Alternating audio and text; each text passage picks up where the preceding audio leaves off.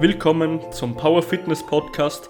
Mein Name ist Gabriel Reifinger und meine Aufgabe ist es, dich stärker zu machen, als du es jemals warst. We back! Max, aka der Benchboy, ist heute mein Gast in dieser Podcast-Folge. Stell dich doch einfach mal vor, Max. Hey, äh, ja, vielen Dank für die Einladung.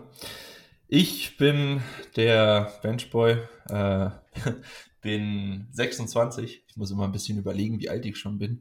Ab, ab 23 habe ich irgendwie aufgehört mitzuzählen und dann, wenn, immer wenn ich mich irgendwo vorstelle, denke ich so, okay, warte mal, bin ich jetzt 26, bin ich 27? Keine Ahnung.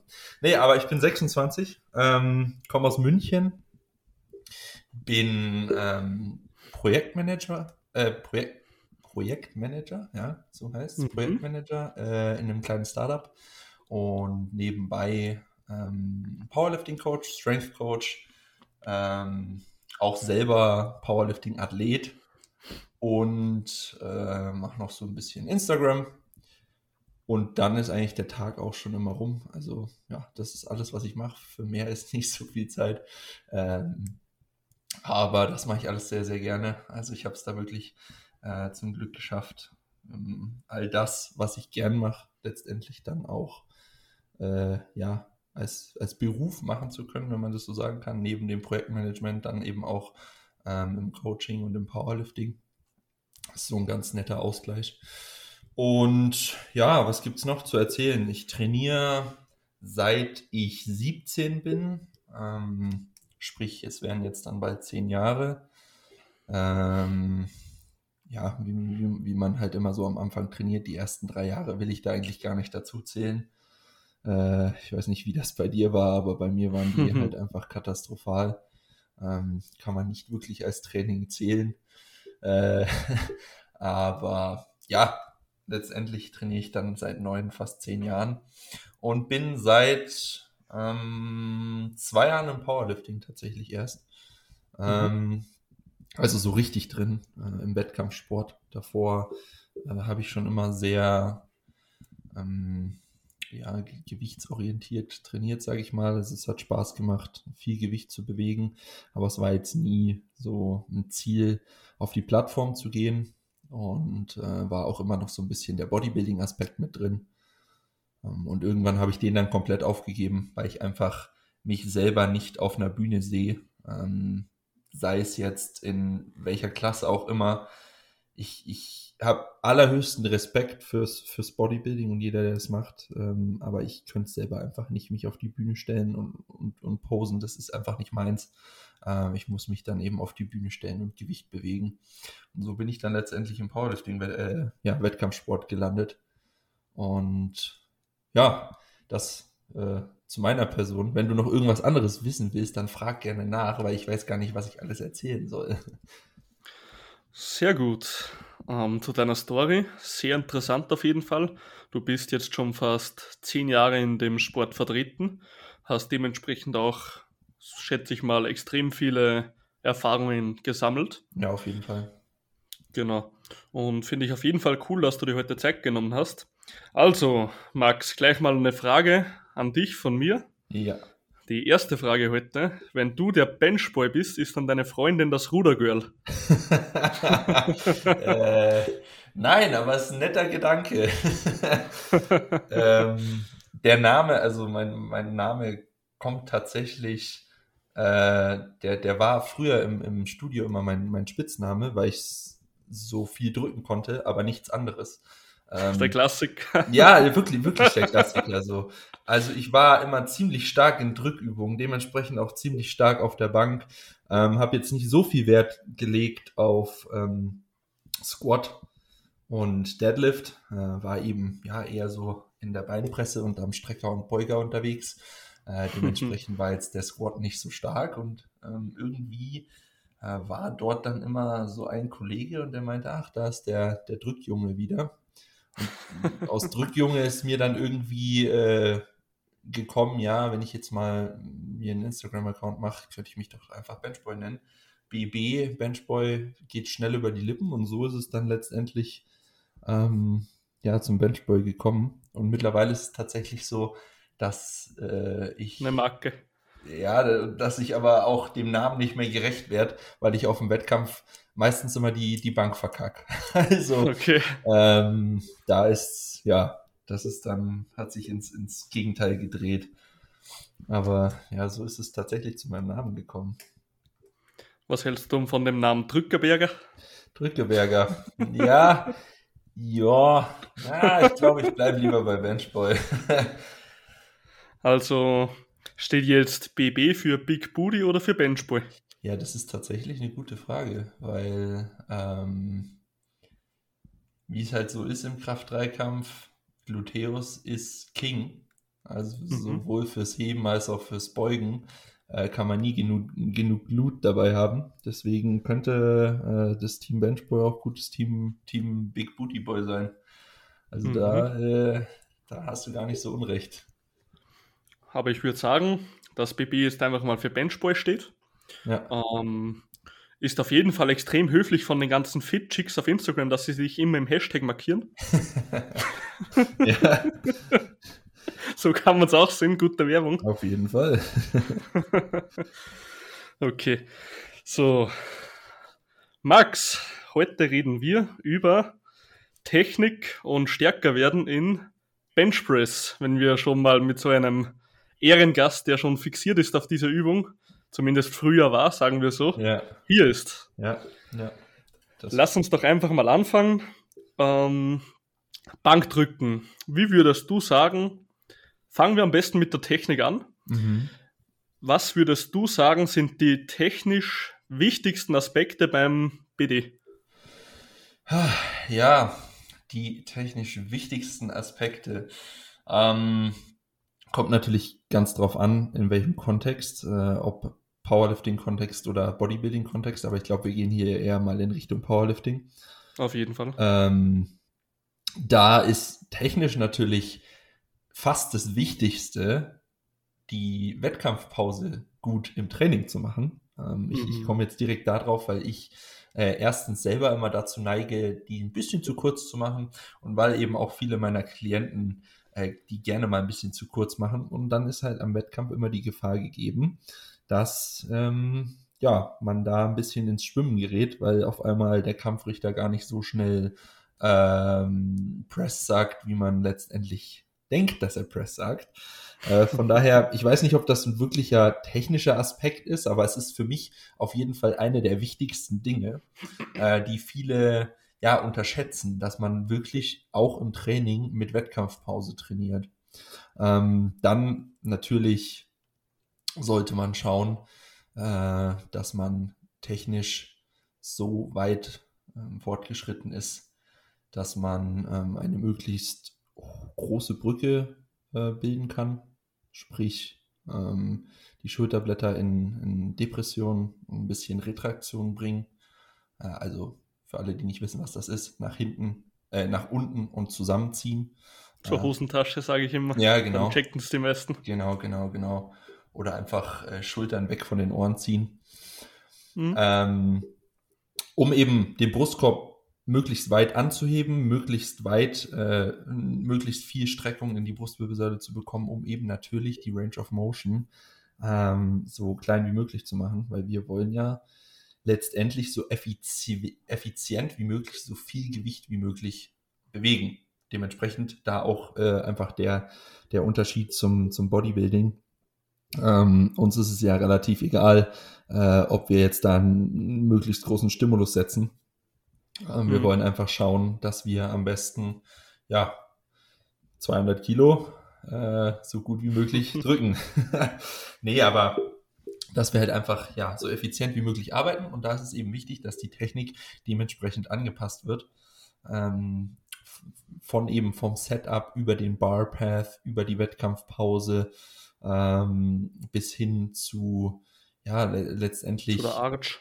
Ja, all, all das, äh, solange es uns noch nicht verboten wird. Ich habe jetzt immer mal wieder Diskussionen gehört, äh, ob, ja, man da, ob, man da, nicht irgendwie eine Regel einführen sollte. Ähm, ich persönlich finde es schwierig, da eine Regel zu finden. Und ich glaube auch, ja, weiß nicht, ob das so zielführend für den Sport ist, das jetzt zu regulieren. Ich meine, manche haben halt einfach eine bessere ja, Flexibilität und können eine größere Brücke bauen als andere und die haben halt dann da einen gewissen Vorteil. Aber bei sowas habe ich mir zum Beispiel schon mal gedacht, okay, ähm, wenn jetzt jeder flach auf der Bank, zum Beispiel wie beim ja, okay, Feed-Up-Bench bist ja nicht ganz flach, aber ja. wenn du einfach die Feed-Up hättest zum Beispiel, ja. wäre meiner Meinung nach von der Rohkraft her sicher fairer. Ähm, ja, aber irgendwo stimmt. ist es auch ein Skill-Aspekt. Und ja. ich finde es halt schon bewundernswert und geil, wenn man so bestimmte Skills, auch wenn sie nicht jeder hat anatomisch, wenn man die einfach trotzdem irgendwie pumpen kann ja. und auch ausnutzen kann. Also finde ich schon geil irgendwo. Ja, ja, ja, auf jeden Fall. Ich weiß ja nicht, bist du, du, du bist im Gym unterwegs, oder? Oder bist du, also im Dust Gym? Ähm, nee, nicht. Ich habe meinen Coach von dort, ah, wohne okay. aber jetzt nicht in Wien. Ah, okay, okay, daher die Connection. Ja, aber ich weiß nicht, ob du ähm, das Powerlifting-Mädel aus dem Gym kennst, die, äh, ich weiß leider nicht, wie sie heißt, aber die hat wirklich eine Range of Motion von zwei Zentimeter oder so. Die Exorzismus-Arsch, sagt er. Ja, das ist schon, also das ist schon echt faszinierend. Also, da, äh, ja, das ist schon krass. Und ich meine, ja, wie gesagt, da gehört auch ein bisschen Skill dazu. Mhm. Letztendlich ähm, ist ja beim, beim, beim Kreuzheben zum Beispiel nicht, nicht anders. Wenn du einfach keinen Skill hast, um einen gescheiten Sumo-Deadlift hinzubekommen, dann mhm. hast du halt Pech gehabt. So. Und du kannst daran arbeiten und kannst da technisch effizienter werden. Und äh, ja, trotzdem ist es dann auch erstens eine Sache von, wie viel Arbeit willst du investieren in den Lift und dann kommen natürlich limitierende Faktoren hinzu, äh, wie eben ja beim, beim Deadlift jetzt Armlänge. Hüfte. Hüfte, genau, Hüfte, Armlänge. Wenn jetzt einer äh, Arme hat, äh, wo er im Stehen sich die Kniekehlen kratzen kann, mein, der hebt halt einfach effizienter ja. als jemand, der ganz kurze Arme hat. Und damit muss man halt einfach umgehen. Und es ist dann halt einfach so. Und da muss man halt schauen, dass man für sich selber einfach das Beste rausholt. Und ja, trotzdem versucht eben, um jetzt zurückzukommen zum, zum Bankdrücken, mhm. ähm, da äh, letztendlich über eben solche Dinge wie äh, Depression, Retraktion der Schulterblätter, vielleicht noch ein bisschen Cat-Cow-Stretch-Form benchen, um das Ganze ein bisschen beweglicher zu machen, um Feeling dafür zu bekommen. Äh, und da halt einfach das Beste rausholen. Ja, würde ich auch auf jeden Fall so zustimmen, das Ganze. Ähm, ist natürlich für gerade so Anfänger extremst schwer, mal eine richtige Arch zu bekommen. Ja. Weil klar. erstens sind die das eben nicht gewohnt, sich so zu verbiegen, sage ich mal. Und zweitens musst du das auch irgendwo, also generell so Arch, Leg Drive etc. beim Benchpress, das muss dir, finde ich, jetzt persönlich jemand gezeigt haben. Also das lernst du nicht von selber richtig. Mhm. Mhm. Ja, das, das finde ich auch. Äh, ich kann bis heute keinen richtigen Leg Drive, glaube ich. ähm, also ich, ich gebe mein Bestes, aber manchmal denke ich mir immer noch, was mache ich hier eigentlich gerade? Äh, Klassiker. Ja, ja, es sind halt auch so viele Aspekte, auf die du achten musst. Weil, weil Bankdrücken ist halt nicht einfach nur hinlegen und drücken, sondern dann du musst deine Beine platzieren, da musst du schauen, dass du Streckung in die Hüfte bekommst, da musst du schauen, dass du irgendwie ähm, schon ordentlich die Glutes anspannst, dann musst du schauen, dass du Bauch anspannst, dann musst du schauen, dass du deine Schulterblätter, wie gesagt, in Retraktion, Depression bringst, dann äh, ja, musst du schauen, dass du stabil liegst, dann musst du schauen, dass du die Wettkampfpause drin hast. Dann äh, musst du schauen, dass du am besten das Gewicht von der Brust schnell wieder in die geschlossene kinetische Kette bringst. Und mhm. es sind sau viele Aspekte, auf die du da achten musst. Und dann ist es bei mir halt meistens so, dass einer irgendwie immer auf der Strecke bleibt. Meistens ist es dann der Leg Drive, dass ich dann irgendwie doch merke, okay, ich hätte vielleicht doch noch ein bisschen mehr Schub von den Beinen geben können. Ähm, mhm. Vielleicht die Glutes noch ein bisschen mehr involvieren, ähm, weil man weiß es ja alles. Aber das ja, dann letztendlich beim Lift alles reinzupacken, ist schon, ja, ist schon, ist schon schwierig.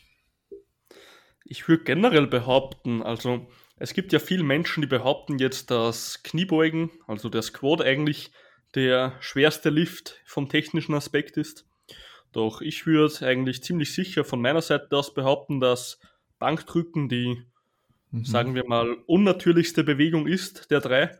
Also ich meine, natürlich Squat und Deadlift sind jetzt auch nicht natürlich in dieser Art, mhm. weil in echt hebt man, sage ich mal, anders oder bückt sich anders. Mhm. Dennoch sind sie halt realitätsgetreuer als jetzt ein Benchpress, wenn wo in deinem scheiß Leben drückst du so, außer vielleicht die Freundin im Bett so so. Ja, hast schon recht. Eigentlich drückst du ja, ja nie. Ja, ja. Nie. Ich meine, wofür auch? Ja, klar. Aber das ist auch so, du im Endeffekt, du, wenn du in echt drückst, also im Endeffekt sollten ja die Schulterblätter mitgehen und sich einfach immer wieder selbst zentrieren. Mhm. Nur kannst du das beim Benchpress nicht machen, da die Schulterblätter dann nicht mehr zurückkommen würden. Wenn du diese Spannung, also diese Retraktion zum Beispiel aufgibst, mhm. können die Schultern nicht mehr zurück. Daher kannst du, darum musst du ja im Benchpress die Schulterposition so streng halten. Ja. Aber im natürlichen Fall, wie zum Beispiel bei einem ähm, Liegestütz, also einem Push-Up, ja, da sollen ja die Schulterblätter sogar ihre natürliche Position einnehmen von selbst. Ja, ja, ja, das stimmt. Das ist ein wichtiger Aspekt. Ähm, wo wir aber gerade bei der Retraktion sind äh, von den mhm. Schulterblättern. Ich habe jetzt schon öfter von Athleten gehört, dass sie tatsächlich mit gar nicht so einer starken Retraktion besser klarkommen, als wenn sie ähm, ja volle Retraktion in die Schulterblätter bringen im Setup. Ähm, ich habe es tatsächlich äh, ja noch nicht probiert, die rauszunehmen. Mhm. Aber ich kann mir tatsächlich vorstellen, dass die Depression doch einen entscheidenderen Faktor hat fürs Bankdrücken als die ähm, als die Retraktion letztendlich. Wie siehst du denn das? Kann ich mir sehr gut vorstellen, ja. Aber muss ich ganz klar dazu sagen, dass die, wenn du eben diese Retraktion nicht machen würdest, dann glaube ich, dass sich die Schuld, dass du dich schnell in der Schulter verletzen kannst, mhm, weil Fall. die Schulter einfach nicht mehr so stabil ist. Und deine Arch wird nicht mehr dasselbe Ausmaß haben, glaube ich. Ja. Weil desto mehr du die Schultern eben zusammenzwickst und nach hinten, desto besser kannst du eigentlich eine Brücke bilden sozusagen mit dem Körper. Und ich glaube, dieser Aspekt würde darunter leiden. Mhm. Wie siehst du das? Mhm, mh. Ja, also ist, ist ja klar, wenn man sich es vorstellt, äh, man muss ja jetzt nur für alle, die gerade zuhören und nicht irgendwo gerade unterwegs sind oder auch wenn sie unterwegs sind, ihr könnt ja einfach mal eure Schulterblätter nach hinten zusammenziehen. Da merkt ihr ja automatisch, was mit dem Brustkorb passiert. Also man merkt es mhm. ja, man merkt es ja sofort. Ähm, und klar, da wird auf jeden Fall ein bisschen von der von der Brücke verloren gehen. Mhm. Ähm, ich denke aber tatsächlich, dass es für fortgeschrittene Athleten, also ich, das ist wirklich nur für Leute, die schon lange Bank drücken, mhm. ähm, die auch ein gewisses Maß an Retraktion noch in den Schulterblättern halten können, ähm, die das so ein bisschen ja steuern können, die jetzt nicht voll reingehen in die Retraktion, aber so ein bisschen rausnehmen. Wenn du da ein Gefühl für hast, dann kann dir das, glaube ich, im Lockout noch mal ein bisschen helfen, weil dir das noch ein kleines bisschen mehr Spielraum ähm, für, für einen Elbow Flare gibt. Der ist ja jetzt nicht an sich immer schlecht, der kann ja auch helfen. Mhm. Ähm, und ich denke, für fortgeschrittene Athleten könnte es durchaus Sinn machen, aber ich bin ganz bei dir, dass wenn man gerade äh, mit dem Bankdrücken anfängt, dass man auf jeden Fall auf die Retraktion achten sollte, äh, allein schon aus dem Aspekt der Schultergesundheit. Ähm, das spielt, das ist für mich spielt das noch eine größere Rolle als letztendlich die Brücke, äh, die man dadurch bauen kann. Aber wenn du jetzt mal angenommen, du machst jetzt keine Retraktion oder nur ein bisschen eine, wie du gesagt hast, mhm. Glaubst du, würde sich für den Lockout, würde sich da die Range of Motion da nicht sozusagen vergrößern, da du im Endeffekt mehr die Brust mitnehmen kannst. Also im Endeffekt, du könntest ja dann theoretisch ohne Retraktion, äh, Retraktion ja, mhm. könntest du ja theoretisch weiter nach oben drücken, oder?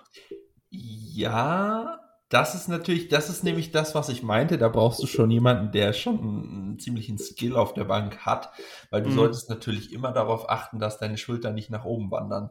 Also die müssen schon in Position bleiben.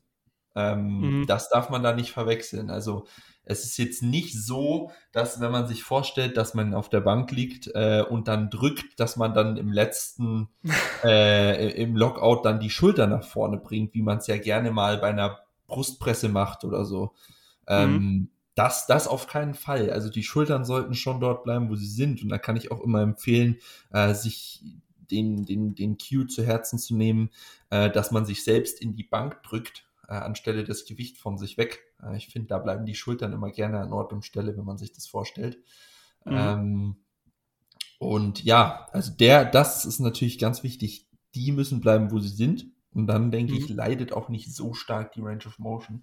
Vor allem sollte man eben dann das Maß, was man an Retraktion rausnimmt, äh, durch Depression vielleicht, wenn es geht, wiederherstellen. Ich meine, nicht jeder ist so flexibel in der, in der Brustwirbelsäule. Ich zum Beispiel auch gar nicht so sehr. Ähm, aber dann sollte man halt auch vermehrt darauf achten, die Schultern wegzuziehen von den Ohren, äh, um eben so, ja, ähm, die Brücke noch ein bisschen zu unterstützen. Mhm. Ja, das stimmt. Ähm, ich glaube, ich persönlich würde mir schwer tun, das einfach nur ein bisschen zu halten, ganz ehrlich. Mhm. Also ich glaube, da ist mein Skill-Level einfach noch nicht auf dem Niveau, dass ich es probieren könnte. Mhm. Ähm, ist aber ein interessanter Gedanke, habe ich bis jetzt noch gar nicht in ähm, Betrachtung gezogen. Werde ich mir auf jeden Fall mal für später aufbewahren und werde ja. selber mal probieren. Also ganz interessant von deiner Seite aus. Ja. Gefällt mir gut. Ja, wie gesagt, das ist halt auch wirklich, man kann es ausprobieren und schauen, ob man es kann, wie man damit klarkommt. Ich denke, es ist halt, äh, ja, wirklich für sehr fortgeschrittene Athleten, ähm, die da, ja, sich nochmal ausprobieren wollen und so kleine Sachen feintunen, weil es ist jetzt wirklich nur eine Kleinigkeit, aber ja, kann man auf jeden Fall mal drüber nachdenken. Auf jeden Fall. Und vorher, wie du gemeint hast, diese Pause auf der Brust. Mhm. Also für alle, die es jetzt nicht wissen, weil den Podcast, glaube ich, hören nicht nur Powerlifter, mhm. sondern auch Hobbysportler. Mhm. Im Powerlifting ist es wichtig, dass man circa eine Sekunde, ich sage immer ein bis zwei, weil bleibe auf der sicheren Seite, ähm, dass du immer circa eine Sekunde mit der Hantel auf der Brust bleibst und dann bekommt man eben das Kommando Press und dann darfst du erst nach oben drücken sozusagen kannst du deinen Brust leider nicht mehr als Trampolin verwenden, wie es viele gerne hätten. Das ist auch oder wie so, weil ich glaube, da würden sich manche ordentlich wehtun. ja, ich kenne einen, der hat sich Schlüsselbein gebrochen durch den Scheiß. Oh, ah, okay. ah brutal, brutal. Mhm. Aber eh selber schuld im Endeffekt. Ja, auf jeden Fall, aber das hört sich, das hört sich unangenehm an. Oh, nicht, nicht der feine Schachzug, aber. Ja. Nee, auf jeden Fall ist es halt einfach wichtig, dass man circa eine Sekunde auf der Brust bleibt und dann nach oben drückt.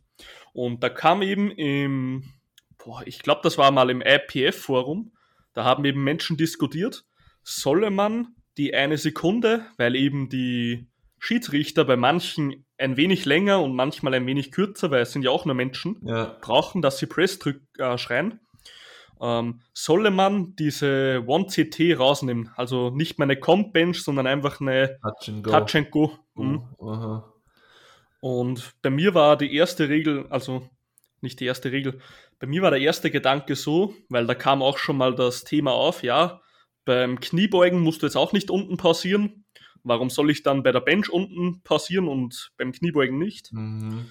Dann war es für mich eigentlich logischer, nicht zu sagen, nehmen wir die ähm, One-CT von der Bench weg, weil da gibt es dann sicher irgend so Geisteskranke, die was sich da mit vollem Schwung irgendwie diese zwei Kilo noch rausholen wollen oder ja, so. Auf jeden Fall. Da war halt für mich der logischere Gedanke, wieso nehmen wir nicht einfach beim Squad eine One-CT dazu? Uh, ah, da, oh Mann, der schöne Stretch Reflex. Das ist doch viel zu schade um den. ähm, ja, ich glaube, an für sich wäre das besser machbar, als wenn man die Pause bei der Bank ähm, abschafft. Weil mhm. ich glaube, es gibt wirklich viel zu viele, die dann ähm, ihren Ribcage, äh, ihren, ihren, jetzt fällt es mir nicht auf Deutsch ein, rippen würden. Ihren, ihren, ihren, ja, ja. Brustkorb. Brustkorb, ihren Ribcage rippen, ja, im, im wahrsten Sinne des Wortes. ähm, die da einfach mitfedern. Ähm, letztendlich glaube ich auch, dass wenn du Touch and Go machen würdest, müsstest du dir auch nochmal Gedanken darüber machen, ähm, ob der Arsch letztendlich dann auch noch auf der Bank bleiben muss, weil mhm. äh, bei einem Touch and Go, so einem richtigen Touch and Go, äh, ist es halt natürlich auch schwierig, die, den, den, den Arsch unten zu halten, mhm. finde ich. Ich glaube, dann müsste man das ganze Konzept überdenken. Wenn man dann drüber nachdenkt, eine, eine Pause bei der Kniebeuge einzuführen, boah. Also ich fände es irgendwie nicht gut. ich, ich kann dir nicht mal sagen, wieso. Ähm, aber ich, ich finde einfach, dadurch ist, ja, es ist, es ist was, es ist was anderes. Du hast, du kannst in der Kniebeuge diesen Stretch-Reflex viel besser mitnehmen und der ist nicht so gefährlich, als wenn du eine Touch-and-Go-Bench machst. Mhm. Ähm, und ja, von daher wäre das dann eigentlich quasi wie wenn du ja ein, 1000 PS Auto bei 200 km/h abriegelst. Also es ist jetzt ein, ein weit hergeholtes Beispiel, aber du limitierst ja dann den Lifter irgendwie doch äh, obwohl er mehr könnte, muss er unten pausieren bei der Kniebeuge und du nimmst ihm ganz schön viel von der Handel, weil äh, ich weiß nicht, wie es bei dir ist, aber wenn ich, wenn ich pausiert beugen muss, dann muss ich schon ordentlich was runternehmen. Ähm, und ich glaube, das würde einfach so ein bisschen, ja, das würde so ein bisschen den Reiz nehmen. Ich meine, wenn man jetzt Powerlifting anschaut, äh, wenn man nicht gerade jemanden beim Wettkampf kennt oder so, oder sich irgendwie jemanden anschaut, den man, den man cool findet, dann ist das jetzt eh nicht gerade der attraktivste Sport. Ähm, mhm. Ähm, und wenn du dann die Gewichte noch so von der Beuge runternimmst, äh, dann wird's, ja, dann wird's letztendlich wie die Bank. Und die Bank interessiert eh kein Schwein. Ja, also, stimmt. Ich, ich weiß nicht, aber jeder, der sich irgendwie einen Powerlifting-Wettkampf anschaut, dem ist die Bank sowas von egal, weil es halt einfach langweilig ist. Es ist, es ist einfach nicht so cool weil da werden nicht so viel Gewichte bewegt und es ist, ja, es ist so. Jeder will, jeder will den Deadlift sehen. Ja, jeder will den Deadlift sehen, klar. Der Squat ist noch so okay, ganz cool. Im Drittversuch mhm. äh, krebsen da auch so ein paar rum und grinden den hoch, aber Deadlift ist halt einfach das Beste. Ja, ist geil. Und stell dir vor, du müsstest da irgendwie pausiert dann auch noch heben. Das wäre dann so auf Kniehöhe. Ja, auf, auf Kniehöhe einmal kurz pausieren, bis du das äh, Signal kriegst, dass du in Lockout gehen kannst. So, das wäre ja auch, also, ja, weiß nicht. Hm, ich glaube, das sollte nicht passieren. Das würde dem Sport mehr schaden, als dass es ihm nützt. Also der, der fairste Powerlifting-Wettkampf wäre alles ohne Equipment, ja. ähm, nur Conventional Deadlift, Feed-Up Bench und One und Post Squat sozusagen. Ohne, ohne, ohne Lifterschuhe, alle in Flats. Ja, ja, Flats und ohne Gürtel. Oh, ohne Gürtel. ei, ei, ei. Jeder nur mit 60 Kilo. Ja, safe. Also ich glaube, bei mir wäre nicht mal das Problem, dass ich keinen Gürtel habe. Bei mir wäre einfach das Problem, dass ich keine Sleeves anhabe. Ich kann nicht mhm. ohne Sleeves beugen. Ich, dann komme ich, das fühlt sich so falsch an bei mir. Das ist irgendwie. Okay. Ich weiß nicht. Ja, das wäre auf jeden Fall, ja, wäre auf jeden Fall ein ziemlich fairer Wettkampf, wäre aber auch ziemlich beschissener Ziemlich beschissen, ja. sagen wir, wie es ist. ja, ich meine, wir brauchen jetzt eh nicht sagen, dass Powerlifting die beliebteste Sportart der Welt ist. Ja, also ist eh einer der abgefucktesten Sportarten, glaube ich. Ja. Vom, von der Zuschauerkapazität. Auf jeden Fall. Also es hat jetzt keine große Lobby. genau. Ja. Und im Endeffekt, da jetzt auch noch das Regelwerk so extrem zu verkomplizieren, sage ich mal, dass man den sowieso schon nicht so beliebten Sport noch unattraktiver macht, wäre jetzt auch nicht das Sinnhafteste in meinen Augen. Nee, da gebe ich dir recht. Genau. Aber die One-CT-Post bei der Bench finde ich eigentlich wirklich nicht blöd, wie du schon gesagt hast, weil ich glaube, da wird es halt wirklich so ein paar Geisteskranke geben, die sich da mhm. brutalst wegen zwei Kilo nochmal den Ribcage rippen würden. Mhm. Ja. Und das ist halt auch nicht mehr wert am Schluss. Ja, Aber vielleicht würden die Einschau äh, Zuschauerquoten steigen, wer weiß. ja, das kann natürlich gut sein. Aber ja, schauen wir mal. Ich bin eh gespannt, wie sich das Ganze so in den nächsten nächsten Jahren entwickelt, ob, äh, weil ja doch immer mehr, finde ich zumindest, äh, den Sport ausführen, ob dann mhm. letztendlich auch äh, ja, die Lobby etwas größer wird.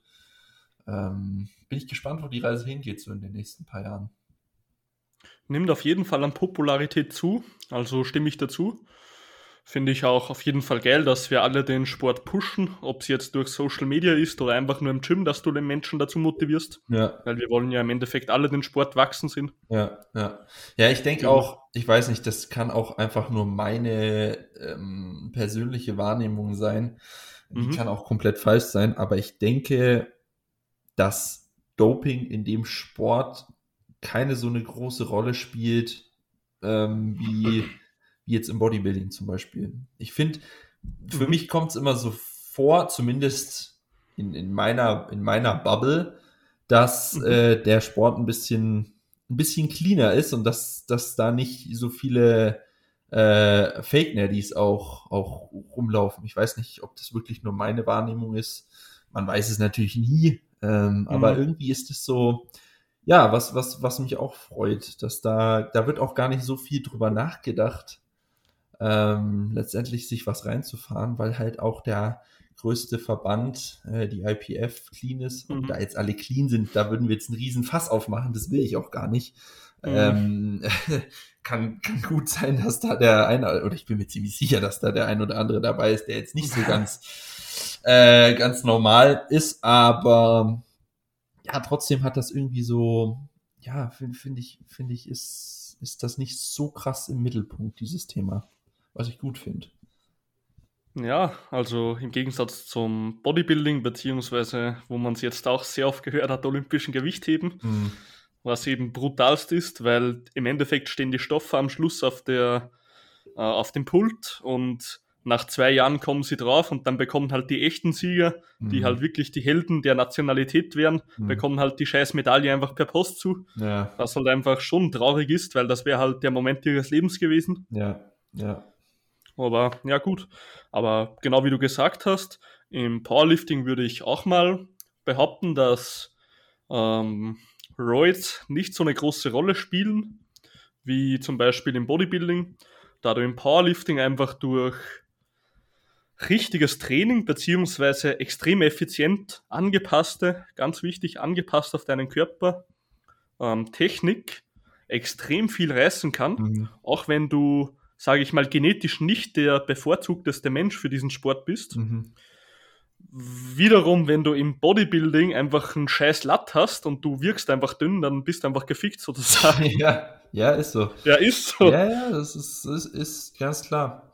Und dadurch, dass halt auch dieser optische Aspekt eine größere Rolle spielt, sind eben auch Leute, die sich jetzt noch nicht so intensiv mit dem Sport beschäftigen, mh, ja, viel eher dazu geneigt, sich irgendwas reinzufahren, äh, weil Mhm. sie halt einfach das schneller erreichen wollen. Klar könnte man jetzt auch auf Stoff schneller stark werden.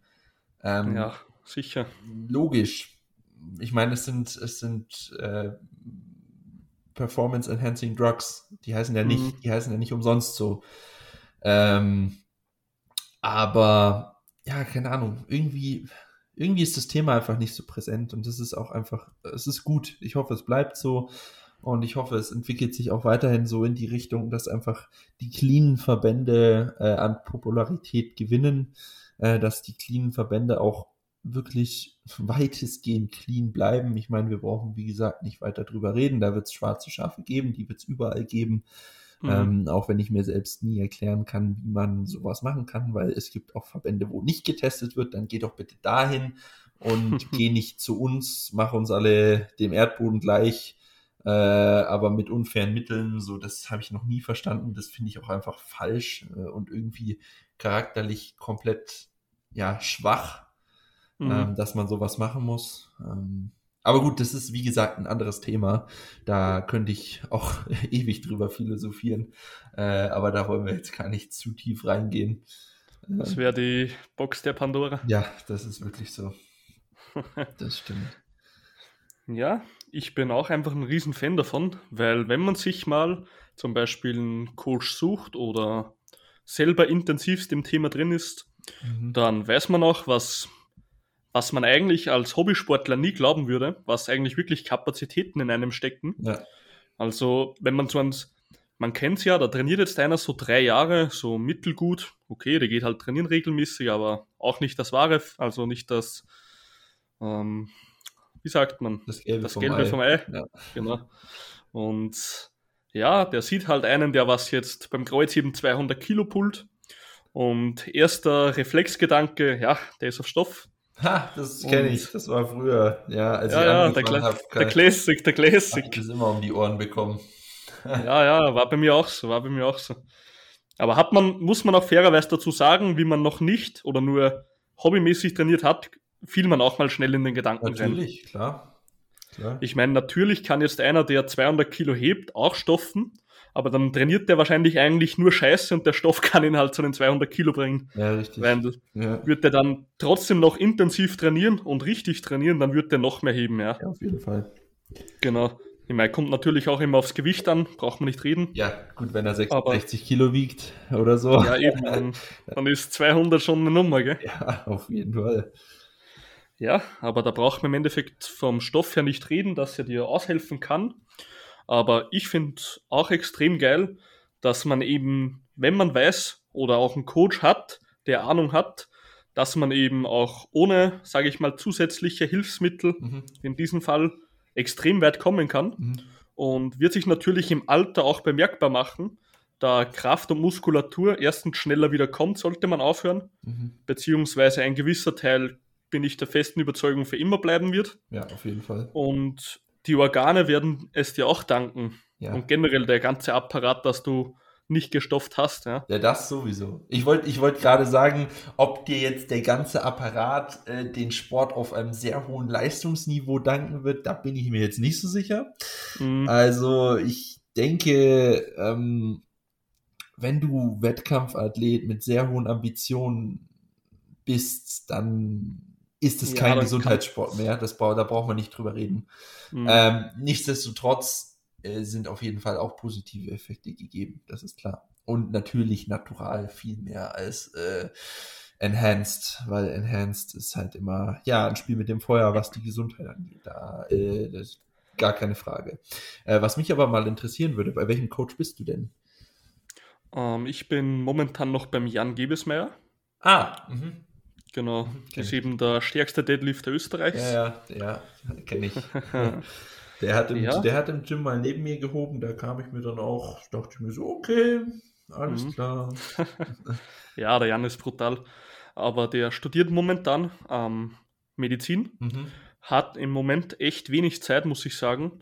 Und da habe ich halt mit ihm jetzt ausgemacht, dass wir noch den letzten Zyklus jetzt fertig machen mhm. und dann werden wir mal ein wenig pausieren. Da werde ich mir vielleicht auch für die Zwischenzeit noch jemand suchen, mit dem ich einfach mal neues Gebiet ähm, in ein neues Gebiet starte, vielleicht mal in einen Hypertrophie-Zyklus, mhm. dass ich da mal sehe, wie die wirklich trainieren. Natürlich bleibe ich den Mainlifts da getreu und spreche ja. mir das auch ab. Aber dass ich mal da einfach mal ein bisschen in einen echten Bodybuilder ähm, Trainingsplan so ein bisschen reinkomme bis auf die Mains, mhm. um einfach mal mein eigenes Gebiet zu erweitern vom Sport ja. und vom Wissen. Ja. Und genau. Aber auf jeden Fall echt guter Coach, der Jan, muss man sagen. Ähm, fachlich auf sehr hoher Ebene. Mhm. Gefällt mir also sehr gut. Mhm. Kann man auch über alles reden mit ihm. Und genau. Ähm, zur Benchpress noch kurz. Ja. Du hast ja gesagt, dass der Leg Drive, dass du den ab und zu nicht so gut nutzen kannst, wie du es gerne hättest. Ja, richtig. Würdest du sagen, dass man kennt ja, also du kannst ja im Endeffekt deine Beine für zwei unterschiedliche Sachen ähm, am besten ausnutzen. Erstens, du kannst sie richtig zurückbringen, dass du eine größere Arch bekommst. Ja. Wenn du sie einfach nach hinten schiebst. Und wenn sie ein bisschen weiter vorn bleiben, kannst du den Leg Drive einfach besser benutzen. Ja, genau. Ähm, jetzt kommt es immer auf den eigenen Athleten an. Also ich hatte, habe jetzt einen Athleten den Leg Drive beigebracht. Der hatte halt eine Bank mhm. und der hat das jetzt zum ersten Mal richtig gelernt. Der zum Beispiel von der Genetik und von der Ausprägung her, der Anatomie, kann er mit dem Leg Drive besser die Kraft generieren, als seine Arch zu verbessern. Lass mich raten, er ist sehr groß. Also ah. relativ groß. Nee, nicht, nicht mal so. Ach, krass, der okay, ist gerade mal so, glaube ich, 1,75 bis 1,80 so. Ah, krass, das wundert mich, weil meistens ist es bei großen Athleten so, ähm, mhm. dass sie sich eben da leichter tun, auch wenn sie ihre Beine etwas weiter vorne positionieren, als so weit wie möglich nach hinten zu ziehen, ähm, dass sie da dann ja unterstützend den Leg Drive besser nutzen können. Aber das äh, ist interessant, okay. Mhm. Ja, da kennt man es einfach wieder mal, dass die Individual so Bullshit, Individualität, ja. dass die einfach eine Riesenrolle spielt in dem Ganzen, ja. dass eben Technik nicht gleich Technik ist. Also du kannst dir nicht ein YouTube-Video reinziehen und das eins zu eins übernehmen. Das ist ganz wichtig. Das ist ein sehr, sehr, sehr, sehr wichtiger Punkt. Mhm. Ähm, dass man wirklich seine eigene, also dass man seine eigene Technik kennenlernen muss und die verbessern muss. Äh, und da sich wirklich nicht zu sehr an anderen äh, Athleten orientieren soll. Grö größtes Problem sehe ich da mal beim Sumo-Kreuzheben, äh, mhm. wenn Leute dann, ähm, wenn Leute dann irgendwie jemanden sehen, der seine Hüfte wirklich ziemlich nah an die Stange bringt und sehr, sehr aufrecht stehen kann, so dass er mhm. quasi, ja, dass es fast schon so aussieht, als würde er äh, den Deadlift hochsquatten. Ähm, mhm weißt sicher, was ich meine. Also, ja, klar. Ja, und dann gibt es eben Athleten, die von der Oberschenkelknochenlänge und allem drum und dran gar niemals in so eine Position kommen würden, es dann aber trotzdem probieren, weil sie es gesehen haben, wie gut es bei denen funktioniert. Und dann wird der Deadlift eine Katastrophe. Also da muss man wirklich, wirklich aufpassen. Ja, da bin ich 100% deiner Meinung. Und da finde ich auch das Spiel mit einem Coach immer geil, weil selber bist du meistens zu faul oder bist dir nie sicher, ob das jetzt der richtige Weg ist, wenn du was probierst. Mhm. Und da kann dir eben so eine Begleitsperson extremst weiterhelfen, finde ich. Auf jeden Fall. Ja. Genau. Und ja, wie gesagt, kann man eben durch die ähm, Beinposition kann man eben mehr Leg Drive oder mehr Arch verwenden. Da kannst du eben den mechanischen Aspekt oder den Rohkraft-Input verbessern. Mhm. Ähm, was mir aufgefallen ist, dass Frauen meistens mehr vom mechanischen Inhalt ja. ähm, profitieren, da auch Frauen eigentlich beweglicher sind vom Körper, von den Körper und von den Gelenken her. Ja. Und Männer, mh, hm, gute Powerlifter nicht immer in den niedrigeren Klassen, aber gerade in den höheren Gewichtsklassen, beziehungsweise einfach ja, Normaltrainierer oder große Menschen, wie du sagst, dass die eigentlich mehr vom Leg Drive für die Kraftentwicklung profitieren. Ja. Als wenn die da jetzt so. sich irgendwie exorzistisch biegen, dass sie noch einen Zentimeter mehr rausholen oder so. Also da profitieren die schon mehr von dem richtigen Leg Drive sozusagen. Auf jeden Fall. Das kann ich auch aus persönlicher Erfahrung so äh, unterschreiben.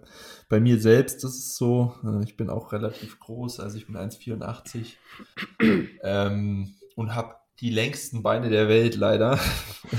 Was jetzt auch nicht so geil ist fürs Powerlifting. Äh, gerade für die Beuge ist das ein richtiger Fluch, ähm, so lange Oberschenkelknochen zu haben. Aber das ist ein anderes Thema. Äh, bei, mhm. bei, mir ist es wirklich auch so, wenn ich versuche, die Hüfte so nah wie möglich ähm, an, den, an den, den, Schultern zu positionieren, sprich da wirklich so eine möglichst große Brücke rauszuholen. Mhm. Ähm, dann wird das Ganze einfach nur ein Riesenmurks. Also das funktioniert nicht. Das wird dann ab einem gewissen Punkt instabil und äh, mhm. funktioniert einfach nicht. Das Beste ist einfach, wenn ich wirklich ähm, mich nach hinten schiebe, in die Bank reinschiebe und äh, einfach diese Kraft aus dem Bein nutze, um das Setup so stabiler zu machen und gar nicht wirklich äh, die Brücke dadurch äh, äh versucht zu verstärken. Ähm, und ja, das habe ich auch bei meinen Klienten gemerkt, äh, mhm. dass eben, deswegen habe ich das vorhin auch gesagt, meistens die etwas größeren äh, Athleten, da, bei denen ist das ähnlich. Ähm, und bei den äh, kleineren Athleten und auch eben bei den, bei den Damen ähm, wird dann die Brücke oder wird der Leg Drive eher dazu genutzt, um letztendlich äh, die Brücke zu verstärken und da in Position zu kommen. Mhm. Ja, ich finde das immer so geil, wenn man Menschen den Leg Drive beibringt und dann hebt sich im Endeffekt von der Brust weg die Handel schon fast von selber. Ja. Und die sind dann so richtig fasziniert, wie viel das eigentlich, weil man kennt es ja von dem 0815 Studiogänger, der drückt einfach aus der scheiß Brust und mehr gibt es da nicht. Ja. Und wenn der halt einmal lernt, wie eine kinetische Kette funktioniert ja. und auf einmal kannst du durch Beine Kraft generieren in den Druckvorgang, dann sind die erstmal richtig geflasht. Ja, Finde ich immer geil. Ja, ist auch so. Ja, und wenn dann sowas noch ins Spiel kommt, wie äh, die Handler schnellstmöglich über die Schultern zu bringen äh, von der Brust, dann geht es auch nochmal ordentlich schneller nach oben, beziehungsweise mhm. leichter. Kommt natürlich auch drauf an, wo der Sticking Point des Athleten ist. Also wenn der jetzt einen extrem schwachen Trizeps hat, dann äh, wird es da wahrscheinlich auch eher schwierig, aber oder eine extrem schwache vordere Schulter. Aber nichtsdestotrotz, ähm, wenn man die Technik halt dahin optimiert, äh, um mhm. eben auch den Bar Path anzupassen, um den Leg Drive mit reinzunehmen, wie du es gerade schon sagst, ähm, dann wird die Bank zwar viel komplexer, logischerweise, weil du auf viel mehr Sachen achten musst, äh, weil mhm. viel mehr ja, Bestandteile äh, in der Bank sind, aber letztendlich wird es dann auch äh, effizienter und kraftvoller und besser. Ja, hundertprozentig. Und da bin halt, also vom Lake Drive generell, bin ich halt ein Riesenfan und auch von dem Handelweg. Wenn ich die ersten zwei Monate mache ich oft im Coaching, also mal angenommen, du hast jetzt einen Hobbysportler, der halt stärker werden will, also ob er jetzt wirklich Wettkampfambitionen hat oder nicht, ist vorerst mal egal bei mir. Ich lasse den gerne für alle drei Mains einfach mal zwei Monate Technik-Cycles machen, die ich ein bisschen zusammenstelle, mhm. dass der einfach mal die Technik reinbekommt. Und da sage ich dann auch wirklich immer zu den Menschen, ich schreibe es auch in Klammer dazu, ähm, vier bis fünf Minuten Pause zwischen den Sätzen, weil man kennt, die machen meistens zwei Minuten zwischen den Deadlift-Sätzen, mhm. wo ich mir nur denke, ja, da kann die Technik nicht mehr passen. da kann gar nichts mehr passen. ja, eben. Und da bin ich immer ein Freund davon, wenig Übungen, einfach mal um vielleicht noch so ein paar ähm, Koordinationsübungen, wie zum Beispiel bulgarischen und so weiter, dass sie da einfach stabiler werden. Ja. Und dann einfach wirklich ersten Monat zum Beispiel Benchpress Handelweg lernen, dass der einen Monat einfach den Handelweg lernt und nicht nur gerade einen raufdrückt. Ja. Und dann im Monat zwei Leg Drive dazu. Und da bin ich wirklich so ein Mensch, da sage ich, hey, die ersten zwei Monate, die Zahl, die auf der Handel liegt, ist mir scheißegal mach's ordentlich, mach deine Sachen. Ich will richtige Videos sehen, gute Videos. Und wenn dann alles passt, dann fahren wir gleich mal wirklich einen Makrozyklus, wirklich ein paar Mesozyklen, Kraftzyklus und dann wird's eh parallel nach oben gehen. Du wirst eh sehen, sage ich immer. Ja. Aber am Anfang will ich einfach mal richtig saubere Technik von dem. Ja, das ist das Wichtigste, klar. Mhm. Also die Technik sollte immer an erster Stelle stehen, weil letztendlich ähm, ja, ist hier auch aus, ausschlaggebend dafür, wie stark du letztendlich bist. Ähm, und das Gewicht sollte auch, also sollte, ist äh, ganz großes Ausrufezeichen dahinter, weil es ist meistens leider nicht so, ähm, mhm. aber sollte auch immer zweitrangig sein im Training, weil du im Training, ja, du musst im Training kein bestimmtes Gewicht bewegen. Du bist nicht, du bist nicht auf der Plattform, du bist mhm. nicht im Wettkampf, sondern du bist da, um zu trainieren. Und Training bedeutet ja besser werden. Und wenn du dann dadurch, dass du zu viel Gewicht auflegst, nicht besser werden kannst, sei es jetzt mhm. äh, in der Technik oder auch, ähm, ja, eigentlich nur in der Technik, äh, oder auch wenn du einfach total falsch trainierst und überhaupt nicht den Zielmuskel triffst, ähm, dann bringt dir das nichts. Also dann kommst du da nicht weiter und du kommst einfach viel äh, schneller ans Ziel, wenn du ja den, den Load-Fokus zu Hause lässt und ja wirklich einfach nur deine Arbeit machst, so wie du schon gesagt hast, dass die Technik drin ist und dann, äh, wenn das sitzt, dann kann man sich auch irgendwann mal äh, um das letztendliche Gewicht auf der Hantel kümmern. Ja, das ist generell das Problem. Also wenn die, wenn das Ego größer als die Genitalien ist, dann ja dann wird es schwierig im Gym. Also ich sehe es auch oft zum Beispiel bei, bei mir, wenn ich jetzt so Deload fahre oder ich fahre eine Intro-Week mit, weiß ich, 70, 80 Prozent, wie ja. man es halt kennt bei einem Mesozyklus, ja. wenn man ihn braucht, auch ganz wichtig, eine Woche. Aber ab und zu, man kennt es, du hast noch so ein paar Wehwehchen, hattest gerade einen starken Kraftzyklus, ähm, fährst mal eine Intro-Week mit 70, 80 Prozent, dass du mal reinkommst. Ähm, ja, man kennt halt. Man wird halt schon, wenn man bekannt ist, dass man gewisses Gewicht bewegt, dann, wenn man auf einmal weniger drückt, wird man natürlich auch angesehen irgendwo. Ja, das ist Aber das, äh, genau. Richtig. Aber das ist, das unterscheidet in meinen Augen eben dann, ob du ein guter oder ein schlechter Lifter bist. Ja. Weil, wenn du für andere trainierst, wirst du im Endeffekt immer wieder zurückfallen, weil das eigene Ego höher war und du wirst dich entweder verletzen oder wirst stagnieren durch zu hohe Ermüdung. Ja. Und ja, aber wenn du richtig trainierst und du weißt genau, was du machst, wie zum Beispiel in einer was weiß ich, Prep, dass du in der ersten Woche 70 Prozent in der zweiten gerade mal 80 bis 85 und, und so weiter, dass du halt dann einen richtigen Peak hast am Schluss. Ich weiß, es kann am Ego zehren, wenn du auf einmal, wenn du normalerweise 110 Kilo drückst und auf einmal gehst du ins Training und machst mit 70 oder 80 Kilogramm dieselbe Wiederholungsanzahl beim Drücken. Ja dann kann das schon mal am Ego zweifeln, das verstehe ich. Natürlich. Aber du musst im Endeffekt das große Bild sehen, dass du zu einem Termin genau dann stark sein musst und sonst nie. Exakt, so ist es. Das kann ich nur, und das ist Powerlifting. Kann ich nur unterschreiben. Ganz, ganz genau so ist es. Ähm, ich, du hast auch gerade gesagt, es macht einen guten Lifter und einen schlechten Lifter aus. Und das ist, mhm. genau so ist es. Ich, ich vergleiche das immer ganz gerne mit einem Trash-Talk im Football oder so oder in, in, in, in irgendeiner anderen Sportart. äh, derjenige, der sich dann von dem anderen aus, aus dem Konzept bringen lässt und aggressiv wird und einfach ja nicht drüber stehen kann und dann einfach das Spiel vergisst, der wird mhm. nie so erfolgreich sein wie der, der dann letztendlich äh, sich zurücknimmt, nochmal durchschnauft und ähm, ja, das einfach sein lässt und sich auf seine Arbeit konzentriert. Und so ist es halt im Gym auch. Ähm, du würdest, man muss es ja so sehen, man würde ja nicht immer so viel auflegen wollen, wenn man nicht anderen imponieren wollen würde.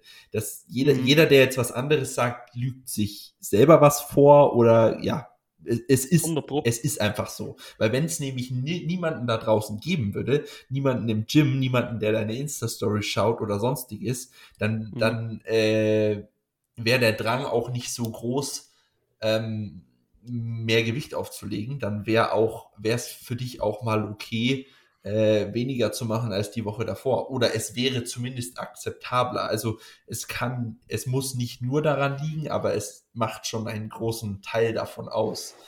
Ähm, und da ist es halt wirklich so, dass du äh, der bessere Athlet bist, wenn du dich zurücknimmst und deine Arbeit machst äh, und dann letztendlich am Tag X ablieferst, als wenn du immer jedem sofort beweisen musst, was du kannst. Ähm, weil sich das halt einfach leider nicht gut verträgt mit einem äh, guten progressiven Training.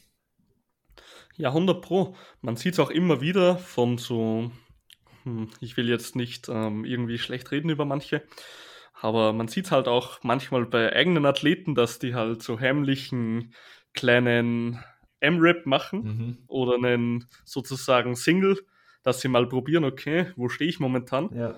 Und natürlich musst du, auf einmal kommen da schon in Woche 2, 3 so kleine Wehwehchen, wo du genau weißt, reaktiven Deload fahren. Mhm. Und dann weißt du halt genau, dass da im Hintergrund irgendwo so ein One-Rap-Mix war. Ja, klar. Ja, und dann, das kenne ich, das brauchst du mir nicht erzählen. Da habe ich den einen oder anderen Spezialisten an Bord. Äh, ja. Ja, aber dann bin ich auch immer so. Dann sage ich eh zu denen, ja, ist jetzt irgendwie dein kleiner Hubertus drei Zentimeter gewachsen oder nicht? und dann sagt er nein, sage ich, ja, warum machst du das dann? Ja, hat keinen Sinn, oder Training ist Training. Ja. Wir machen kein Workout, du pumpst dich nicht tot, du trainierst, du trainierst auf ein Ziel, sage ich immer. Genau. Und ich, mein Trainingsplan, meine RPEs, die gebe ich schon mit Hirn vor, glaub mir. Und wenn du die beachtest, wirst du auch stärker. Und wenn nicht, ja, dann brauchst du immer wieder Deloads, du wirst dich schneller verletzen, du hast kleine Wehwehchen, wir fallen immer weiter zurück in der Zeit. Ja, so ist es. 100 Pro. Und das ist auch jetzt ein sehr guter Übergang zum Thema 2. Stark werden im Benchpress. Ich würde da gern mal einfach so ein paar Punkte von dir hören, wie du so normalen Menschen sagen könntest, wie man stärker wird. An dieser Stelle eine kurze Unterbrechung. Ich mache den Shit richtig gerne. Ich liebe Podcasten und ich versuche das Beste so einfach wie möglich für euch zu bringen an Informationen. Genauso brauche ich auch dementsprechend sehr viel Zeit, dass es alles angenehm zum Hören ist. Beziehungsweise hat sich auch der Max heute sehr viel Zeit genommen. Also bitte, wenn du die Zeit hast, eine Minute, pack's in deine Instagram Story. Ich bin dir richtig dankbar und wünsche dir weiterhin Spaß beim Podcast. Hm, das ist meine Lieblingsfrage, die ich immer auf Instagram bekomme. Ja, wie werde ich denn da stärker? Und ich, Bankdrücken. Ich tue mir immer extrem schwer, das zu beantworten, weil es halt so viele Variablen gibt, die man beachten muss. Hm. Wie sieht die Frequenz aus? Äh, wie sieht die, die relative Intensität aus? Wie sieht die absolute Intensität aus? Ähm, wie sieht deine Technik aus? Äh, was hast du noch so für ein Volumen am Start? Äh, Overlap Volume, die ganzen Dinge die weiß man ja dann immer nicht, wenn man die Frage gestellt bekommt, ja, ich, ich, ich stagniere auf der Bank, was kann ich tun? Und da, ja, da tue ich mir halt immer extrem schwer, das für jemanden so runterzubrechen. Aber wenn ich es muss, würde ich sagen, arbeite an deiner Technik. Logisch, mhm. Äh, wenn die besser wird, dann liftest du effizienter. Ähm, spiel mit der Frequenz und schau, wie sich das für dich auswirkt. Äh, ähm, es gibt Lifter, die, die jeden Tag drücken äh, und da besser werden. Es gibt Lifter, die einmal die Woche drücken äh, und dadurch besser werden, aber nicht jeden Tag drücken können. Hm, das ist, mhm. das ist äh, sehr unterschiedlich von, von Individuum zu Individuum. Ähm, und äh, ja, spiele auch mit, mit Variationen der Übung. Äh, sprich, wenn Accessories. du ja Accessories, aber auch wirklich Variationen, sprich Tempo Bench, ähm, Three Count Post Bench. Äh, Zählen für mich eigentlich auch zu Assistenzübungen, muss ich sagen. Ja, okay, ja, wenn man so will, kann man das auch als äh, Accessories nennen. Mhm. Ähm, ist ja egal, letztendlich, ja, es ist kein Wettkampflift, dementsprechend, ja. Ähm, aber die können halt auch extrem dabei helfen, erstens die Technik zu verbessern, Sprich, mhm. eine Tempo-Bench, eine, weiß ich nicht, 3-2-0 Bench, ähm, wird dir sehr dabei helfen, äh, auf gewisse Dinge zu achten, ähm, wie jetzt Retraktion, Depression der Schulterblätter, da enorm Wert drauf zu legen, den Leg Drive besser einzusetzen äh, ähm, mhm. ähm, und halt, ja, einfach die Bewegung besser zu verinnerlichen. Mhm. Ähm, und dann, wenn du das alles gemacht hast, kannst du noch gucken, äh, wo letztendlich deine Schwachstellen auf der Bank liegen. Wo ist dein Sticking Point? Ähm, was verursacht diesen Sticking Point? Hast du, hast du Defizite im Trizeps? Hast du, also die meisten haben Defizite im Trizeps oder in der, in der vorderen Schulter. Ähm, Schuldig. Und nicht in der Brust. Also das ist wirklich bei den meisten so.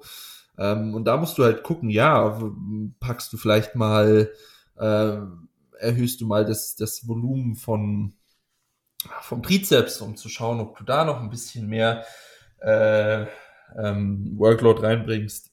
Oder ähm, was wollte ich jetzt sagen? Ja, äh, schaust du auf die, schaust du auf die vordere Schulter. Oder aber du schaust auf das generelle Volumen deines gesamten Trainings. Ist das sehr ermüdend?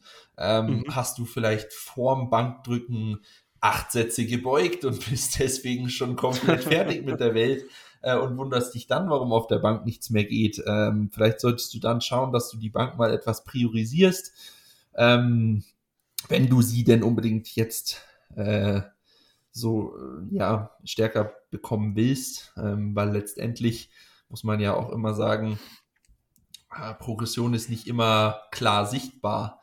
Äh, es kann schon sein, dass du Progression machst, aber die jetzt gerade direkt nicht erkennst, wegen eben solchen Faktoren wie Fatigue und sonstiges. Ähm, aber wenn dir das gerade eben wichtig ist, da stärker zu werden, dann kannst du die auch priorisieren. Kannst die am Anfang vom Training machen, kannst schauen, dass du gegebenenfalls vielleicht auch die anderen Wettkampflifts im Volumen etwas nach unten schraubst, in der äh, Intensität etwas nach unten schraubst, um so eben den Fokus auf die Bank zu legen. Und mhm wenn die ganzen Punkte alle nicht funktionieren, dann weiß ich es auch nicht mehr. also, ja. Das, damit sollte eigentlich jeder schauen, also sollte eigentlich jeder den Punkt identifizieren können, wo es bei ihm vielleicht gerade ein bisschen hakt. Mhm.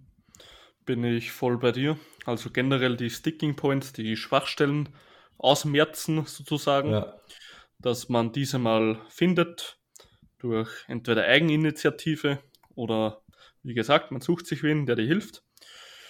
Ähm, von meiner Seite ganz klar zu dem Ganzen, erwarte dir wenn du jetzt schon fortgeschritten bist, und ich rede wirklich von fortgeschritten und nicht einen zehn Jahre ähm, Workout-Pumper, der nur sinnlos trainiert, weil dann geht's, der ist trotzdem nicht fortgeschritten in meinen Augen. Ja.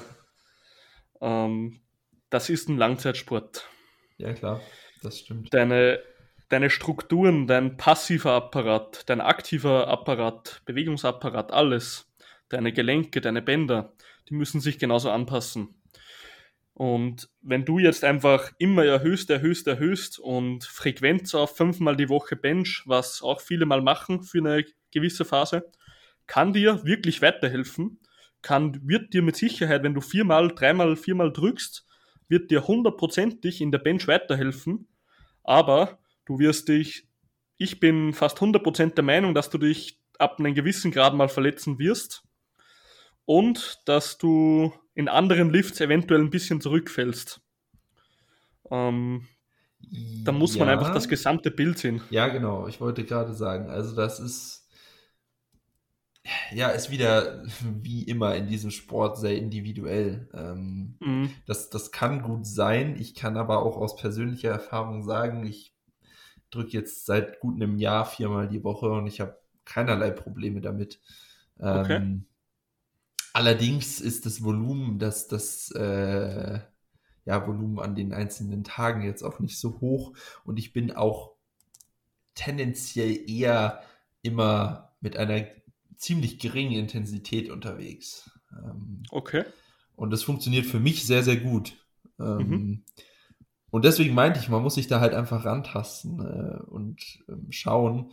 Äh, aber klar, du hast, du hast recht. Äh, man muss auf jeden Fall auf den passiven Bewegungsapparat aufpassen, ähm, weil der immer langsamer adaptiert als der aktive. Mhm. Und die passiven Strukturen immer äh, ja so ein bisschen der limitierende Faktor sind. Und der, ja, man merkt es halt nicht immer sofort. Ähm, das kommt mhm. dann, schleicht sich rein und wenn es dann da ist, ist scheiße. Deswegen sollte man da auf jeden Fall aufpassen, da gebe ich dir recht. Ja, sicher. Ich meine, ich verstehe, wenn du sagst, du drückst viermal die Woche und funktioniert saugeil für dich. Das kann auch sein, dass das alles gut funktioniert. Aber man kennt ja die Menschen, die drücken halt viermal die Woche. Da ist Bankdrücken die erste Übung am Tag, wenn sie viermal trainieren. Und das halt mit voller Intensität ja. und vielleicht fünf Wiederholungen ja. und das für drei Sätze. Ja, der, der wird sich verletzen. Das ist, das ist unumgänglich fast bei so einem, sage ich mal, extremen. Dann.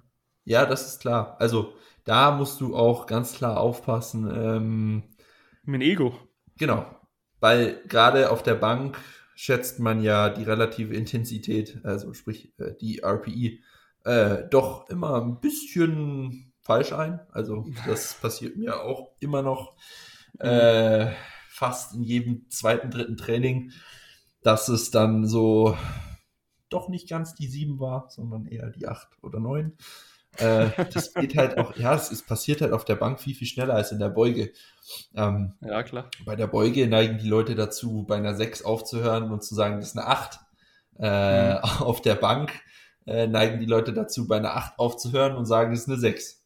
So, mhm. das ist halt so. Und da muss man auf jeden Fall aufpassen, das stimmt. Das ist ganz, ganz wichtig.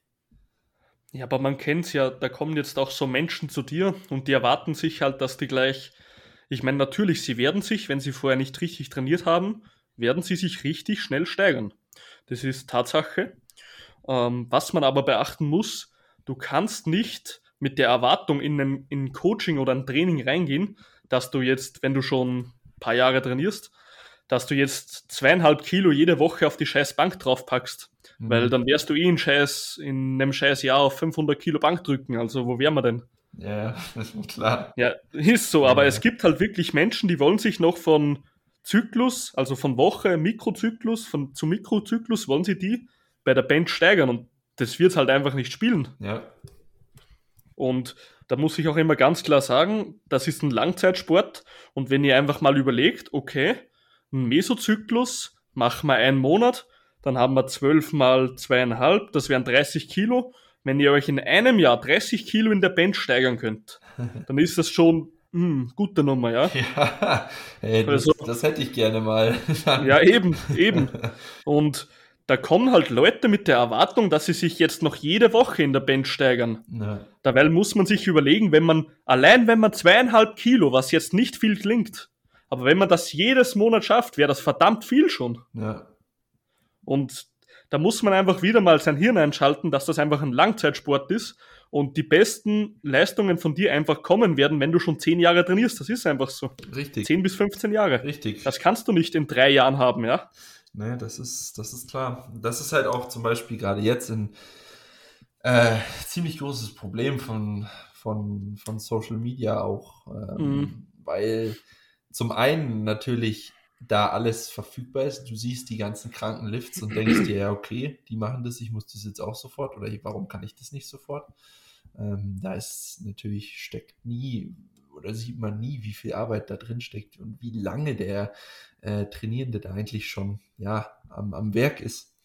Und äh, was auch ganz wichtig ist, bei Social Media lädt nie jemand seine schlechten Sätze hoch. Das muss man immer im Hinterkopf behalten. Mhm.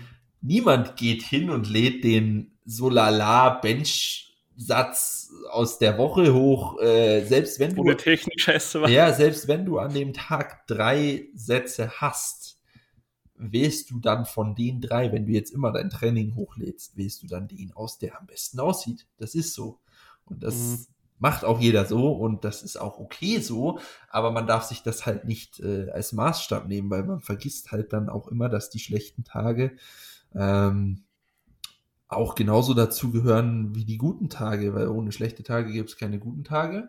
Und dann ist es halt einfach mal so, dass du halt mal eine Woche oder mal sogar den ganzen Zyklus, vielleicht sogar ähm, die Last auf der, auf der Bank oder in allen Lifts reduzieren musst, um dann letztendlich Fortschritte zu machen, weil das, da spielen halt auch wieder so viele Faktoren rein. Ähm, mhm. du, du schläfst nicht immer gleich, du hast nicht immer gleich gegessen, du hast nicht immer den gleichen Stress. Und das vergessen halt auch immer viele ähm, und erwarten dann eine ständige Progression, obwohl es halt auch einfach von den Faktoren außenrum nicht gegeben ist. Ähm, mhm. Das muss man sich da halt auch immer vor Augen führen. Aber wo ich zum Beispiel schon so bin, dass selbst wenn ich mal jetzt einen abgefuckten Tag hatte oder so, dass ich trotzdem, sobald ich ins Gym gehe, mich wirklich so aufwärmen wie immer halt, das Standardprogramm, bevor man sich spezifisch aufwärmt, ja. dass ich dann wirklich einfach auf Deutsch gesagt so einen Schalter umdrehe und wirklich sage, okay, ist passiert, aber fuck off, jetzt Training und dass ich zumindest die Technik schon immer mit derselben Spannung etc. ausführe. Auch, also da kann ich auch schlecht schlafen haben, aber so weit schaffe ich es von der Psyche her. Also ist schon ein Riesenfortschritt bei mir momentan. Ja, Wie sieht das gut, bei dir aus? Weil ich kann das gar nicht. Nicht? Nee, also ich merke, wenn ich, ich merke meine Ermüdung oder mein, ja, meine Fatigue an sich, merke ich mhm. immer an der, am Aufrechterhalten der Körperspannung während des Lifts. Ähm, mhm. Das ist für mich ein ziemlich guter Indikator, ob ich jetzt schon sehr ermüdet bin oder nicht. Äh, weil ich, ich kann dann einfach nicht über mehrere Wiederholungen die Körperspannung so gut aufrechterhalten. Ähm, und da merke ich wirklich dann, ja, okay, äh, ist vielleicht heute nicht der beste Tag. Ähm, klar gehe ich dann, äh, wie du das auch machst, versuche ich aus jeder Einheit das Beste rauszuholen. Aber ich merke es mhm. tatsächlich schon, äh, schon, schon deutlich. Okay auch interessant, eine andere Perspektive zu hören. Also natürlich kannst du, wenn du körperlich abgefuckt bist, nicht das Beste im Training rausholen, wie wenn du jetzt den perfekten Schlaf hattest. Aber da schaffe ich es zumindest, wenn ich jetzt so ein paar Kilo runternehme, dass ich dieselbe Spannung, Ausführung, Tempo etc., dass ich das zumindest geistlich so hinbekomme. Das funktioniert bei mir eigentlich sehr gut. Ich weiß nicht warum. Also ich habe da irgendwie eine richtige arge Disziplin sozusagen, mhm. dass ich mich so gepolt habe. Also ist auf jeden Fall geil von dem her. Ja, das ist auf jeden Fall ein großer Vorteil. Ja, aber es ist eh hart, mal an so einen Scheiß zu kommen, also ja. braucht man nicht reden. Das stimmt. Du kennst das ja. Ja. Okay. Ich würde einfach mal sagen, lass uns noch jetzt zum Podcast-Ende das letzte Thema hier besprechen dass wir zum Stärkerwerden noch was beifügen, was auch praktisch mal umsetzbar ist für die ganzen Listeners. Mhm. Ähm, lass uns ein paar Assistenzübungen reinballern und auch mal kurz erklären, wieso, also gar nicht lange ausschweifen, dass auch Menschen mal so ein bisschen Überblick bekommen, was kann ich überhaupt machen. Okay. Ich würde einfach mal gern beginnen mit dem Spoto Press. Mhm. Heißt, der Spoto Press ist einfach eins zu eins eine Bankdrückbewegung, wo du circa zwei Fingerbreiten oder drei, also zwei bis drei Zentimeter, kannst du sogar bis fünf, wenn du willst, ausschweifen lassen, über der Brust stehen bleibst für eine Sekunde bis zwei Sekunden und dann wieder nach oben drückst. So kannst du, wenn deine Schwachstelle kurz über der Brust oder an der unteren, eher unteren Position ist, kannst du diese Schwachstelle gut bearbeiten. Mhm. Ja, finde ich auf jeden Fall eine gute Übung. Ähm, dann mache ich gleich weiter mit der Tempo Bench, hatten wir ja vorhin gerade schon. Mhm. Ähm, bei der du, ja, je nachdem, wie du den, die, äh, die, sag, ich verwechsel es immer, exzentrisch, Technik? Kon nee, exzentrische Phase ist die Abwärtsbewegung, ja. Richtig. Wie du die Exzentrik äh, wählst, ob schnell oder langsam. Mhm. Und ähm, ja, die kann dir halt einfach extrem dabei helfen, die, die Technik zu verinnerlichen, den Bewegungsablauf zu verinnerlichen, den Barpath ähm, besser wahrzunehmen und halt auf alle, äh, alle Lifts, äh, alle Lifts, alle Aspekte des Lifts ja bewusster einzugehen. Mhm. Genau. Also ich bin Bankdrücker. Das ist jetzt so eine Frage an dich. Mhm. Ich bin Bankdrücker. Sobald ich die Exzentrik irgendwie schneller mache, also man sieht es ja immer auf den ganzen Comps, dass die eigentlich den ersten Teil der Bewegung relativ langsam machen, dass sie einfach in, die richtig, in das richtige Bewegungsmuster kommen. Mhm. So, da machen die aber meistens die zweite Hälfte schnell, dass die so ein bisschen auf der Brust mit eher ein wenig Schwung aufplatschen, dass sie im Endeffekt am Schluss den Leg Drive richtig pushen können und dann mit dem Oberkörper noch so einen Stoß in die Handel geben. Weißt du, was ich meine? Ja. Genau. Und das habe ich eben, habe hab ich mal probiert.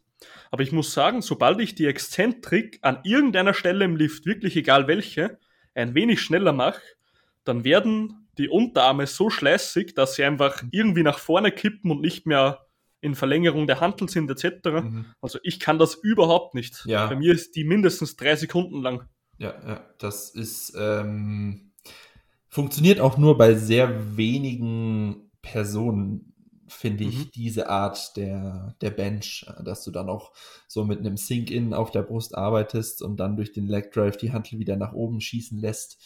Ähm, ja, es ist sehr wirklich individuell das bei, bei den, das, da, da muss man wirklich den Athleten für haben, bei dem das funktioniert. Bei den meisten würde ich aber wirklich dazu raten, äh, einfach mit einem Soft Touch zu arbeiten, sprich die Spannung so im Oberkörper drin zu halten äh, und die Exzentrik auch so spannungsvoll äh, gestalten, dass du nur die Handel leicht den Brustkorb äh, küssen lässt, sage ich mal, um dann wieder nach, nach oben in die Konzentrik zu gehen ähm, das, das funktioniert für die meisten besser. Wie stark legst du die Handel auf der Brust ab? Lässt du die wirklich nur minimals touchen oder darf die schon, sage ich mal so, mit 10 Kilo oder was ein bisschen raufdrücken? Also ich bin, also ich bin wirklich mit komplettem Soft Touch unterwegs. Äh, okay. Ich bin aber auch ein sehr starker Spoto-Drücker. Äh, okay. Sprich, von daher, äh, ich finde, das kann man immer da ganz gut festmachen. Ähm, mhm ob der Athlet letztendlich ja mit, mit einem wirklichen Soft-Touch arbeiten sollte oder so ganz leicht ähm, ähm, Druck runterlässt, äh, wie er letztendlich auch ähm, ja, in, in dem Bereich, äh, äh, wie die Kraft in dem Bereich ausfällt. Ähm, mhm. Und ja, wie gesagt, bei mir ist es, ich mache äh, extrem Soft Touch und gehe dann ähm, direkt wieder in die Konzentrik nach dem, nach dem Signal. Und ich habe es auch mal mit Zink-In probiert und das hat für mich gar nicht funktioniert. Okay, also machst deine Exzentrik auch eher sehr wenig. Ja, Also, Also klein von der von den Sekunden her, so drei, drei um oder um, oder? ja, ja, ja. Mhm. Okay, dann würde ich noch sagen, dass, okay, wir reden, wenn wir jetzt vom Hobbysportler reden, würde ich noch eine Comp-Bench einbauen, weil die meisten Hobbysportler kennen eh nur die Touch-and-Go-Version. Das ist richtig, ja. Ähm, für alle Zuhörer und Zuhörerinnen, Comp Bench bedeutet einfach One CT Post Bench. CT ist immer eine Zeiteinheit. Ähm, in diesem Fall ist es immer eine Sekunde. Heißt One CT, heißt einfach eine Sekunde. Pausieren auf der Brust und dann drücken. Kann man auch mit 3 CT machen. Finde ich immer geil, dass mal Menschen das am Anfang lernen Mhm. mit 3 CT. ja. Ähm, genau, das würde ich so einen Anfänger einfach mal geben. So eine 3 CT Post Bench, dass er das so ein bisschen reinbekommt. Dann fällt ihm die 1 CT gleich mal einfacher. Ja, das stimmt. Genau, wäre so ein kleiner Tipp von mir für Anfänger vom Powerlifting. Ja, und Lattballern. Uh, Latt kann dir auch helfen. Eben beim Drücken, beim Heben, beim Beugen. Latt ist einfach ein sehr, sehr guter Muskel. Ähm, das ja, haben auch viele nicht auf dem Schirm, dass wenn du einen starken Latt hast, dass der dir auch extrem beim Drücken helf hilft. Deswegen als Assistenzübung immer Pullübungen drin haben. Immer, immer, immer, immer. Ganz wichtig. genau, Pullübungen extrem wichtig. Der Lat hat ja nicht nur die Funktion, dass er die kinetische Kette ähm, fortsetzt und die Kraft in den Oberkörper leitet, vom Rücken aus und vom Arsch und so. Mhm. sondern der kann auch mit der richtigen, also wenn du den extremst angespannt hast, kann der auch den ersten Zentimeter des Benchpresses übernehmen. Ah ja, Ähm, das wusste ich tatsächlich nicht. Habe ich wieder was gelernt. Hast du nicht gewusst? Nein, habe ich tatsächlich nicht gewusst. Ja, das ist eine richtig geile Technik. Du musst dir vorstellen, wenn du so liegst und der Lat, wenn du jetzt den Lat anspannst, bewegen sich ja die Ellbogen nach vorne, die drehen sich nach innen sozusagen. Ja, genau. Und das benutzen halt viele Benchpresser. Also das kann jetzt jeder mal für sich selber äh, machen. Wenn man jetzt so liegt wie in der Benchpress, dass man einfach die Handel auf der Brust hat und dann spannt man den Lat an, dann bewegen sich die Arme noch leicht nach innen und also die Unterarme bewegen sich leicht nach innen und die Hände bewegen sich noch so ein bisschen nach oben, so einen Zentimeter. Mhm. Ja, Heißt das, ergibt- die erste Bewegung kann der Lat fast einführen, ja. ergibt auf jeden Fall Sinn, ja. ähm, wie extrem das, das jetzt ist, weil der Lat kontrahiert ja eigentlich dauerhaft, ist jetzt ähm, natürlich umstritten, braucht man nicht reden. Mhm. Ähm, hilft aber auf jeden Fall, weil man merkt ja, gerade wenn man den Lat nicht anspannt, dann fällt es dir einfach richtig schwer, dass du die Hantel mal am Anfang wegdrückst. Weißt du, was ich meine? Ja, ja. Ja, das stimmt, klar. Da kann ich übrigens auch den, den Cue an die Hand geben. Ähm, wenn man Probleme damit hat, den Lat in äh, die Übung einzubinden, einfach sich vorstellen, man will die Stange nach vorne hin zerbrechen. Das finde ich hilft extrem dabei. Oder nicht zerbrechen, aber verbiegen. Weißt du, wie ich meine? Ja, klar, dass Ja. sich die Ellbogen nach innen bewegen. Genau, da, ähm, ja, das hilft extrem dabei, den Lat zu involvieren und eben auch, ja, diese Spannung dann aufrecht zu erhalten. Ja, das, das ist ja, kennst doch eh sicher diese, ähm, wie heißen die scheiß, die scheiß Teile, die du so biegen musst mit der Brust? Wie heißen die? Arnold-Stangen oder so? Ah, ich wei- Kennst du die? Nee, ich weiß gerade gar nicht, was du meinst. So eine Stange, die du so mit beiden Händen nimmst und dann kannst du sie so nach innen biegen für die Brust. Ähm, Ah, ich, ja, ich glaube, ich weiß, was du meinst. Ich weiß aber nicht, wie das heißt. genau, das ist so eine Feder mit so zwei Griffen an der Seite. Ja, ja, ja, ja, ja, genau dieses Teil. Mhm. ja, mhm. ja, ja. So kann man sich das vorstellen, weil Ja, das selber Bewegung, ne? Ja, das stimmt, das stimmt. Das kann man sich so auf jeden Fall vorstellen. Ja, genau, so ungefähr. Okay. Ja, finde ich auf jeden Fall richtig gute Tipps heute. Also nochmal kurz zusammengefasst. Technik verbessern heißt, schaut wirklich, was funktioniert bei euch, was nicht. Dann involviert den Lat in die Bewegung und generell das ganze System. Also spannt den Bauch, den Arsch etc., die Beine an Mhm. und liegt nicht nur schlapp auf der Bank Ja, zieht die Schulterblätter gut an, ähm, versucht, was da am besten funktioniert. Und ja, ähm, Spoto Press, da kannst du eben den Anfang der Bewegung ganz gut trainieren, sozusagen, intensiver, wenn du da Probleme hast. Dann noch die Tempo Bench. Da kannst du eben sehr gut deine Technik kontrollieren, üben, dass du mit den Ellbogen an der richtigen Stelle bleibst, dass die Schulterblätter mal lernen, hinten zu bleiben und nicht auszuweichen und so weiter. Und genau, Lattballern. Ja, Lattballern für jede Übung. Auch für jede Übung Latt. Ja, es gibt nicht genug, es ist wirklich so, du kannst nicht genug Latt haben und du kannst nicht genug Gluteus haben. Das könnt ihr euch zu Herzen hm. nehmen, Leute. Das stimmt, ja. ja. Also der Latt ist nicht nur für das Bankdrücken wichtig, sondern auch fürs Ego, weil breiter Rücken ist geil, sage ich immer. ja, das auf jeden Fall. Aber auch äh, mit einem schlechten Latt tust du dir schwer bei der Kniebeuge, mit einem schlechten Latt tust du dir schwer beim Kreuzheben. Es ist halt einfach ein extrem wichtiger Muskel. Stimmt. Beim Latt übrigens, weißt du wieso, wenn man den anspannt, dass sich dann die Kraft übertragt vom Unterkörper? Wegen der Faszie zum Gluteus. Uhu, mhm. da ist einer genauso gut drauf. Das ja. ja, das ist nämlich auch der Grund, warum man beim Beugen die Hantel in den Rücken ziehen den sollte. Zieht. Ja. Mhm. Das ist extrem wichtig. Viele, viele haben da ein bisschen Angst vor, wenn sie es noch nie gemacht haben, weil sie wollen ja das Gewicht nach oben bringen und nicht nach unten ziehen. Aber mhm. das ist einfach der Gamechanger für Spannung und eben auch äh, ja, Kraftübertrag von den Beinen letztendlich äh, gegen die Hantel.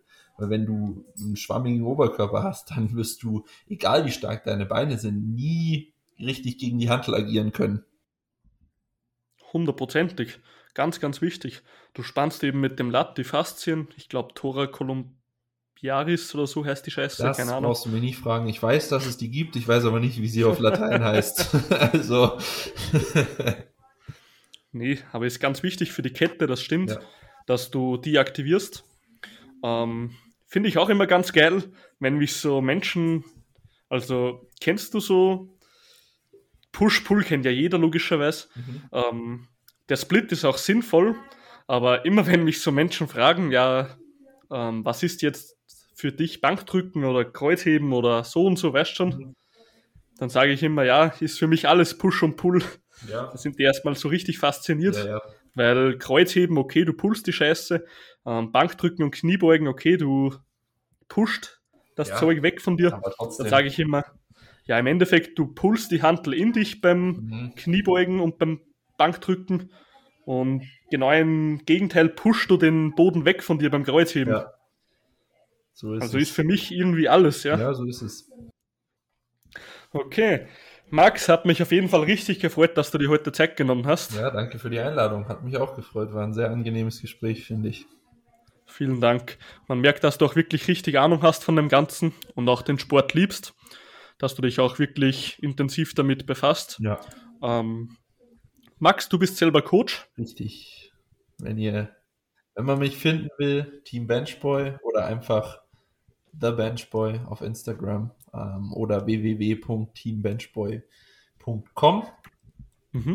Ähm, ich habe eigentlich, ja, wir sind, also ich habe, ich selber Coach, ich habe auch einen Coach im Team noch, äh, der mich unterstützt. Ähm, mhm. Das heißt, wenn Interesse besteht, finden wir auf jeden Fall für jeden äh, den passenden Coach. Da könnt ihr euch einfach mal durchlesen, wie das Coaching so abläuft bei mir. Ähm, ihr könnt ein kostenloses Erstgespräch ausmachen. Und ja, genau, so, so läuft das. Der Max ist auf jeden Fall ein richtig sympathischer Mensch, der sich auch auskennt auf seinem Gebiet. Merkt man auch, wenn man ihn immer auf Instagram sieht mit seinem Stirnacken. also richtig kranker Typ vom Körperbauch, muss man sagen. Oh, also, danke. liebe Zuhörer, kein Problem liebe Zuhörer und Zuhörerinnen, wenn ihr Interesse habt, dass ihr den Max mal kennenlernt oder ihn einfach mal sehen wollt, ich werde sein Instagram verlinken, also einfach draufklicken und wenn es passt, anschreiben. Und ja, Max, ich bedanke mich großen Herzens, dass du dir Zeit genommen hast. Sehr gerne. Möchtest du noch jemanden grüßen oder an die Zuhörer und Zuhörerinnen noch eine Aussage sagen? Oh ähm, grüßen muss ich eigentlich jetzt niemanden mehr großartig. Trainiert euren Lat, trainiert euren Glut und dann, dann läuft es. dann läuft es perfekt. Okay, dann freut mich auf jeden Fall, dass ihr wieder eingeschaltet habt. Ich hoffe, ihr konntet euch was mitnehmen. Ich bedanke mich bei euch fürs Zuhören und schaltet nächsten Sonntag wieder ein.